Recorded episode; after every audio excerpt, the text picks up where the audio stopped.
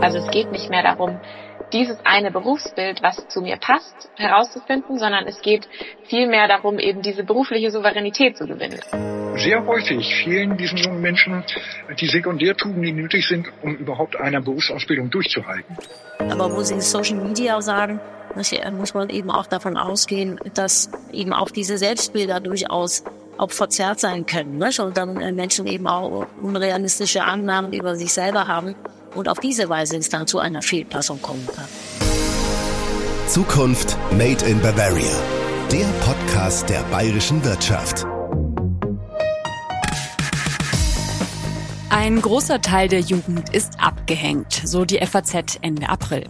Tatsache, deutschlandweit endet jede vierte Ausbildung vorzeitig. 28 Prozent aller Studierenden brechen ihr Bachelorstudium ab. Jeder sechste Erwachsene zwischen 20 und 34 Jahren hat keinen Berufsabschluss und damit nur schlechte Chancen auf dem Arbeitsmarkt. Die Folgen sind natürlich verheerend, nicht nur persönlich, sondern auch volkswirtschaftlich. Der Arbeitskräfte- und Fachkräftemangel, über den wir hier im Podcast ja auch schon gesprochen haben, wird noch weiter verschärft und die Konjunktur damit gehemmt.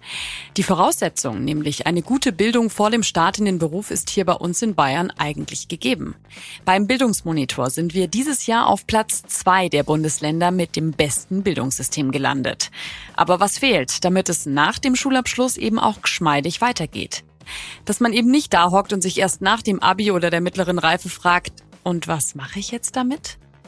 Es fehlt berufliche Souveränität. Drei wesentliche Aspekte sind aus Sicht der bayerischen Wirtschaft von zentraler Bedeutung, wenn es darum geht, beruflich souverän zu werden. Die Jugendlichen müssen sich mit der Berufswelt auskennen, sich frühzeitig mit ihren Talenten auseinandersetzen und vor allem auch ausprobieren, was sie interessiert. Ja, und jetzt Hand aufs Herz, wer hat in der Schule wirklich was zu Berufen gelernt? Außerhalb eines meist einwöchigen Praktikums mal ausprobieren können, was einem wirklich liegt. Ich habe in der neunten Klasse eine Woche in einer Rechtsanwaltskanzlei reingeschnuppert, weil meine Eltern den Anwalt kannten. Und nein, ich wurde weder Anwältin noch Bürokraft dort. Vielleicht aber auch, weil eine Woche einfach nicht gereicht hat. Und die Angestellten dort, und da mache ich ihnen überhaupt keinen Vorwurf, hatten gar keine Zeit, sich ausgiebig mit mir 15-Jähriger zu beschäftigen. Wann aber ist der perfekte Zeitpunkt, sich mit beruflicher Bildung auseinanderzusetzen? Kleiner Spoiler, viel früher, als Sie sich gerade denken. Inwieweit ist das Individuum heute bei der Berufswahl tatsächlich frei und kompetent, eine gute Wahl zu treffen? Welche Positivbeispiele gibt es, von denen sich unsere Schulen hier eine Scheibe abschneiden können? Und wie wird hier in Bayern schon Berufsbildung unterstützt? Dazu hat die Vereinigung der bayerischen Wirtschaft im Mai einen Kongress mit dem Aktionsrat Bildung einberufen. Dort wurde ein Gutachten vorgestellt, wie berufliche Souveränität gefördert werden kann. Aus Sicht von Wissenschaftlerinnen, Lehrerinnen, Schülervertreterinnen, aber auch der Politik. Diese Handlungsempfehlungen müssen jetzt umgesetzt werden. Und zwar schnell. Zum Wohle der jungen Generation. In dieser Folge Zukunft Made in Bavaria, dem Podcast der Vereinigung der bayerischen Wirtschaft, stehen uns die Experten Rede und Antwort. Und vielleicht stellen Sie sich ja im Anschluss auch die Frage, was wäre ich geworden, wenn ich mich doch schon früher mit Berufswahl beschäftigt hätte? Würde ich wirklich den Job machen, den ich gerade mache? Und was und wer hat meine Berufswahl beeinflusst? Ich habe meine Antwort schon gefunden, aber die verrate ich erst ganz am Ende. Mein Name ist Katharina Muth. Wann wäre eigentlich der richtige Zeitpunkt, sich mit seiner Berufswahl zu beschäftigen? Psychologin Professor Dr. Bettina Hannover, Leiterin des Arbeitsbereichs Schul- und Unterrichtsforschung im Fachbereich Erziehungswissenschaft und Psychologie an der Freien Universität Berlin sagt, auf jeden Fall in der Grundschulzeit. Vera Beitner vom Projektteam Berufswahlsiegel hier in Bayern sagt, je früher, desto besser. Und Schulleiter Heinrich Fintel meint, wenn ich könnte, würde ich schon in Kitas ansetzen. Diese drei Experten werden wir in diesem Podcast hören, um herauszufinden, wie berufliche Souveränität im besten Falle aussehen könnte. Wir beginnen erstmal mit dem Begriff berufliche Souveränität. Was ist das eigentlich, Professor Dr. Hannover? Wenn wir von Souveränität sprechen, dann meinen wir damit einmal die Voraussetzungen des Individuums. Wir meinen aber dann eben auf der anderen Seite auch die Möglichkeiten, die im Umfeld bereitgehalten werden. So souverän kann man eigentlich nur sein, wenn es eben auch angemessene Alternativen gibt, zwischen denen man wählen kann. Ja, und äh, ich spiele damit eben auch darauf an, dass es natürlich auch viele Faktoren gibt, die berufliche Souveränität einschränken, die genau in der Umwelt liegen. Also wenn wir beispielsweise ein Schulsystem haben, wo eben schon viele junge Leute ohne Abschluss ausscheiden, dann kann man nicht erwarten, dass sie noch äh, beruflich souverän werden, weil es für sie gar keine entsprechenden Angebote gibt. Oder wenn wir beispielsweise, das wäre jetzt mehr die Betonung auf äh, den Voraussetzungen des Individuums, wenn wir feststellen, dass eben junge Leute schon sehr früh zahlreiche Optionen aus ihrem beruflichen Aspirationsfeld ausscheiden, dann können wir noch so gute Angebote machen, die Arbeitsplätze noch so attraktiv gestalten. Äh, sie werden dann eben trotzdem nicht ernsthaft in Betracht gezogen. Sie haben es gerade schon gehört, Professor Dr. Hannover ist der Meinung, schon in der Grundschulzeit sollte berufliche Souveränität erlangt werden. Denn dort finden sogenannte Ausschlussprozesse statt. Kinder wählen in diesem Alter schon extrem nach Geschlecht, sozialem Status und Prestige mögliche Berufe für sich aus. Für Jungs kommt dann auf keinen Fall der Beruf des Erziehers in Frage und für Mädels nicht der Beruf der Schreinerin. Aber das kommt doch nicht von ungefähr. Wer trichtert das den Kids denn ein? Ganz interessant ist aus entwicklungspsychologischer Sicht, ist es so, dass diese Geschlechtstypisierungsprozesse ja aber auch vom Kind selber ausgehen. Es scheint irgendwie so zu sein, dass Kinder halt die Erfahrung machen, dass Geschlecht eine extrem relevante soziale Kategorie in ihrem Leben, in ihrem Umfeld ist und dass sie erstmal sich diese Kategorien aneignen müssen. Sie müssen erstmal verstehen, was heißt das denn eigentlich und was heißt es, dass ich selber ein Junge oder ein Mädchen bin und äh, da sehen wir dann eben zum Beispiel auch in liberalen Elternhäusern, wo die Eltern sagen, ich möchte meinem Kind alle Optionen ermöglichen, egal welches Geschlecht es hat. Ne, dass dann das Mädchen darauf besteht, im Prinzessinnenkleid auf den Spielplatz zu gehen. Ne, oder der Junge sagt, nee, äh, Lesen ist, äh, machen die Mädchen in der Leseecke, da habe ich keine Lust zu. Das sieht man dann auch oft, dass die Kinder selber erstmal ganz stark dieses Bedürfnis haben. Und für unsere Frage heißt das eben, dass man eigentlich mehr tun muss, als Optionen schaffen. Man muss auch eben aktiv gegen diese Stereotype vorgehen.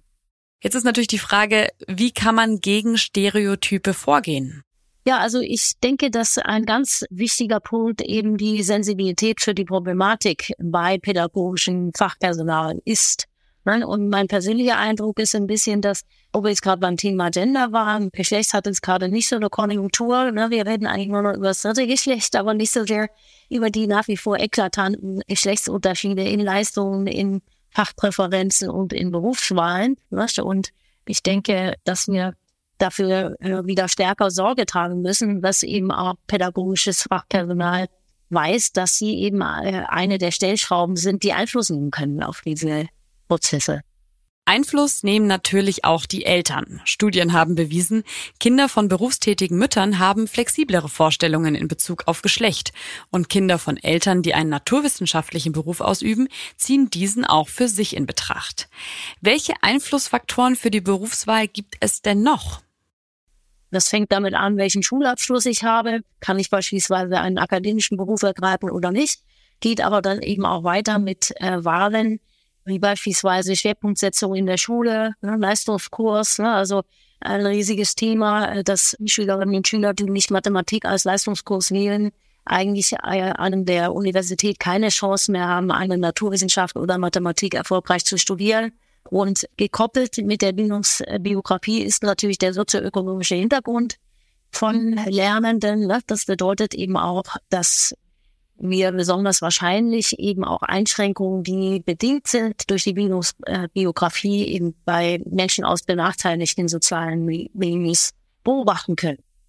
Hinzu kommt, wir machen unbewusst auch immer einen Abgleich mit Stereotypen bei Berufsbildern. Bin ich auch der Mann mit der Brille, der im Labor arbeitet, so wie es ja auch häufig in Bilderbüchern dargestellt wird? Ist das Ergebnis nein, fällt der Beruf für mich raus. Und wahrscheinlich hat Social Media ja auch einen großen Einfluss, oder? Also eine erfolgreiche Berufswahl sieht eigentlich so aus, dass Menschen eben auch ein realistisches Bild von sich selber haben und dann die Optionen, die sie haben, damit abgleichen und äh, sich für etwas entscheiden, wo es eine große Übereinstimmung gibt. Aber wo sie Social Media sagen, äh, muss man eben auch davon ausgehen, dass eben auch diese Selbstbilder durchaus auch verzerrt sein können. Ne? Und dann äh, Menschen eben auch unrealistische Annahmen über sich selber haben und auf diese Weise es dann zu einer Fehlpassung kommen kann. Puh, so viel Einfluss und so viel Auswahl. Fällt uns deshalb die Berufswahl so schwer? Wenn wir inzwischen 23.000 verschiedene Studiengänge an deutschen Hochschulen beispielsweise haben, ne, die alle leicht unterschiedliche Namen haben, oder wenn wir auch in, äh, in der beruflichen Bildung eine Erweiterung des Spektrums der Berufe sehen, ne, dann bedeutet das natürlich auch, dass die Wahrscheinlichkeit, äh, dass Menschen eben auch sämtliche Berufe, die für sie theoretisch in Frage kämen, kennen, sehr gering ist. Ne? Und diese mangelnde Kenntnis führt natürlich eben auch leider dazu, dass dann besonders wahrscheinlich eben auch äh, die Berufe angestrebt werden, die sozusagen in unserem Alltag präsent sind. Ne? Also das, was das Kind vielleicht im eigenen Alltag erlebt oder eben auch äh, Dinge, die dann äh, medialen äh, sehr stark aufbereitet werden. Ne? Also die Polizei ist so ein Beispiel. Ne? Wenn man ins Fernsehen schaut, da hat man das Gefühl, jeder dritte Mensch ist Polizist oder Polizistin. Ne? Also solche Eindrücke äh, ersetzen dann eben die, das Wissen über die, den tatsächlich sehr, sehr differenzierten Arbeitsmarkt. Ne? Vielen Dank, Professor Dr. Hannover. Bei uns in Bayern und auch deutschlandweit gibt es für Schulen, die herausragende Berufs- und Studienwahlorientierung anbieten, das Berufswahlsiegel. Jede Schule kann sich dafür bewerben und bekommt von externen, unbefangenen, häufig schulfremden Feedback, die von außen einen Blick drauf werfen und Impulse geben. Da sind auch VertreterInnen aus der Wirtschaft dabei, die einen praktischen Blick reinbringen. Vera Beitner vom Projektteam Berufswahlsiegel. Was ist denn der Mehrwert dieses Berufswahlsiegels? Das ist zum einen natürlich das Feedback, was unerlässlich ist und was auch essentiellste Bestandteil für uns vom Berufswahlsiegel ist. Aber sie bekommen auch verschiedene Fortbildungsangebote, eine Presseschulung äh, und alle Berufswahlsiegelschulen haben die Möglichkeit, an einer Change-Fortbildungsreihe teilzunehmen.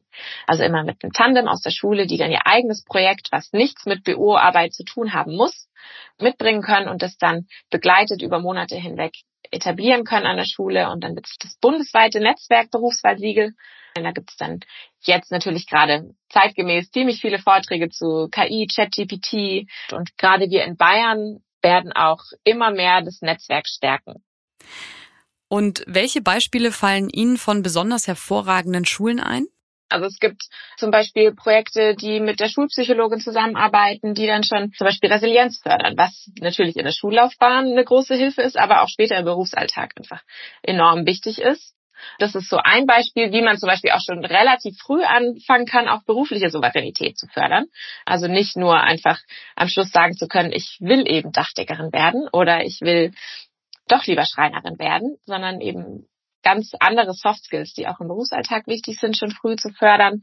Dann gibt es zum Beispiel Projekte, die eine enge Kooperation mit ortsansässigen Kliniken zum Beispiel haben, wo dann verpflichtendes Sozialpraktikum an der Schule, was aber nicht im Lehrplan zum Beispiel drin steht, etabliert wurde, dass Jugendliche einen, eine Woche im Schuljahr, so in siebte, achte Klassenstufe, die Klinik kennenlernen können, die Ausbildungsberufe in der Klinik, generell Klinikalltag und auch schon mal erste praktische Erfahrungen sammeln können. Das ist auch so, so ein Projekt, was einige Schulen anbieten, was natürlich weit über den, den Standard, was man bieten muss, äh, hinausgeht. Und dann gibt's natürlich die Elternarbeit. Viele Schulen haben einfach ein Problem damit, die Eltern zu erreichen. Und dann gibt's aber auch Schulen, die machen das ganz wunderbar. Die schaffen es irgendwie ab der fünften Klasse schon, die Eltern mit einzubinden, dass sie sich gerne bereit erklären, zum Beispiel ihren Bildungsweg zu erklären, dass sie eben nicht den klassischen Bildungsweg gegangen sind, nach dem Abitur studiert und dann direkt nach vier Jahren Studium in den Beruf, in dem sie heute immer noch sind. Weil so sind ja die Bildungswege heutzutage nicht mehr, dass man einmal einen Job anfängt und darin bleibt, sondern eben klargestellt, ja, ich habe auch nur Mittelschule gemacht und dann habe ich eine Ausbildung gemacht und dann habe ich noch mittlere Reife drauf und dann habe ich noch studiert und schlussendlich bin ich jetzt in einer leitenden Position wieder zurück in meinem Heimatort, obwohl ich 15 Jahre ganz woanders war. Also das sind so Projekte, die es in allen möglichen Variationen an vielen Schulen tatsächlich gibt, die eben gerade diese herausragende Berufsorientierung machen. Was müsste denn Ihrer Meinung nach an Schulen noch passieren, um bei der Berufsbildung besser aufgestellt zu sein? Ja, das ist jetzt eine, eine hochpolitische Frage. Äh, da möchte ich mich auch nicht zu weit aus dem Fenster lehnen. Aber natürlich, ich meine, in den Schulen ist ein Problem so wie überall. Auch der Fachkräftemangel, der wird immer deutlicher. Das heißt, die Zeit wird immer knapper. Der Lehrplan besteht und man muss den irgendwie durchbekommen. Da stehen auch Sachen zur Berufsorientierung drin. Aber ich glaube, das hat einfach noch nicht den Stellenwert oder bekommt nicht den Stellenwert, den es verdient. Und Berufsorientierung oder berufliche Souveränität kann eben auch in allen Fächern irgendwie gelernt werden. Und was glauben Sie, wie wird sich Berufswahl in den kommenden Jahren verändern? Also es geht nicht mehr darum, dieses eine Berufsbild, was zu mir passt, herauszufinden, sondern es geht vielmehr darum, eben diese berufliche Souveränität zu gewinnen. Also diese Fähigkeiten, wie kann ich die Informationen, die es gibt, so für mich ausloten, dass ich das rausfinde. Was sind eigentlich meine Kompetenzen und zu was befähigen mich meine Kompetenzen und sind meine Kompetenzen auch das, was mir wirklich Spaß macht oder kann ich es einfach nur gut? Das ist, glaube ich, die Kunst und auch die allergrößte Herausforderung, weil man das eben nicht mit einem Arbeitsblatt alleine lösen kann, leider. Auch abseits vom Berufswahlsiegel sind viele Schulen hier in Bayern und auch deutschlandweit ganz vorne mit dabei, wenn es darum geht, Schülerinnen und Schülern berufliche Souveränität zu vermitteln. Heinrich von Fintel ist Schulleiter der berufsbildenden Axel Brunn Schule in Celle in Niedersachsen. Dort stecken 13 Schulformen unter einem Dach, vom Gymnasium über die Sprachschule bis hin zur klassischen dualen Berufsschule. Herr von Fintel, was machen Sie noch anders als andere Schulen? Wir haben eben nicht diese klassischen Lehrkräfte, die Schule, Studium, Schule dann in Schule landen, sondern wir haben fast als Regel schon den Quereinstieg inzwischen. Aufgrund des großen Lehrkräftemangels steigen die Leute aus allen möglichen Berufen und äh, Lebenslaufbahnen bei uns ein. Und worauf wir unbedingt achten, und das machen wir tatsächlich schon seit über zehn Jahren, ist, wir lassen niemanden ins System nur um Unterricht zu generieren, sondern wir schauen immer sehr genau, brennt diese Person wirklich für das, was sie tun soll und brennt sie für die jungen Menschen kriegt sie also diese Beziehungsebene hin. Denn die Beziehungsebene bestimmt die Inhaltsebene hin. In Ihrer Schule gibt's ja auch keine klassischen Fächer mehr, sondern sogenannte Lernsituationen. Können Sie da ein Beispiel nennen? Also wenn wir einen klassischen Beruf nehmen, den des Tischlers, bei Ihnen sagt man, glaube ich, Schreiner dazu, dann arbeiten die alle drei Lehrjahre komplett in Lernsituationen, die entsprechend des Lernfortschrittes natürlich angepasst sind. Also zum Beispiel im zweiten Lehrjahr bauen sie ein Möbelstück und müssen alles dafür Erforderliche von der Planung, Durchführung bis hin zur Qualitätskontrolle selbst organisieren. Diese Lernsituationen sind von den Lehrkräften beschrieben und gemeinsam erstellt und sie beschränken sich in ihrer Tätigkeit dann nicht mehr in der klassischen Lehrkräfterolle, sondern sind eher eine Art Lernberater und Coach, so dass man diese, diese selbstorganisierte Lernen eher begleitet. Das heißt, wenn ich so ein typisches Möbelstück dort nehme, dann muss ich dafür Zeichnungen anfertigen. Ich muss aber unter Umständen eben auch die Kundenakquise machen. Ich muss in einer anderen Sprache, Englisch in diesem Fall, eventuell meine Maschinen benennen können, die CNC-Programme dafür schreiben. All das ist erforderlich, um diese Lernsituation dann zu bewältigen. Und die steigt natürlich im Laufe der Zeit dann entsprechend des Schwierigkeitsgrades an. Welche Möglichkeiten der Berufsorientierung haben Sie noch? Wir haben die Jugendberufsagentur bei uns im Haus verortet. Das heißt also, die Agentur für Arbeit ist dauerpräsent in dem Berufsbildungszentrum, so dass wir frühzeitig hoffentlich dann schon junge Leute erkennen, die Schwierigkeiten haben, irgendwo unterzukommen. Dass wir die frühzeitig einbinden. Wir vermitteln die Praktika, Dauerpraktika auch. Das heißt, ich setze manchmal die Schulpflicht nicht aus, sondern lasse sie an einem anderen Ort erfüllen, nämlich in Betrieben. Und über diese Kontakte, die die jungen Menschen dort schließen können, entstehen häufig Ausbildungsverhältnisse. Spannend. Häufig ist das Problem aber gar nicht die Berufsorientierung selbst, sondern ein Problem der Berufsfähigkeit, ne? Sehr häufig fehlen diesen jungen Menschen die Sekundärtugenden, die nötig sind, um überhaupt eine Berufsausbildung durchzuhalten. Fleiß, Pünktlichkeit, Durchhaltevermögen, Teamgeist und so weiter. All diese Eigenschaften sind häufig nicht so ausgeprägt, wie wir sie brauchen, damit sie berufsfähig sind.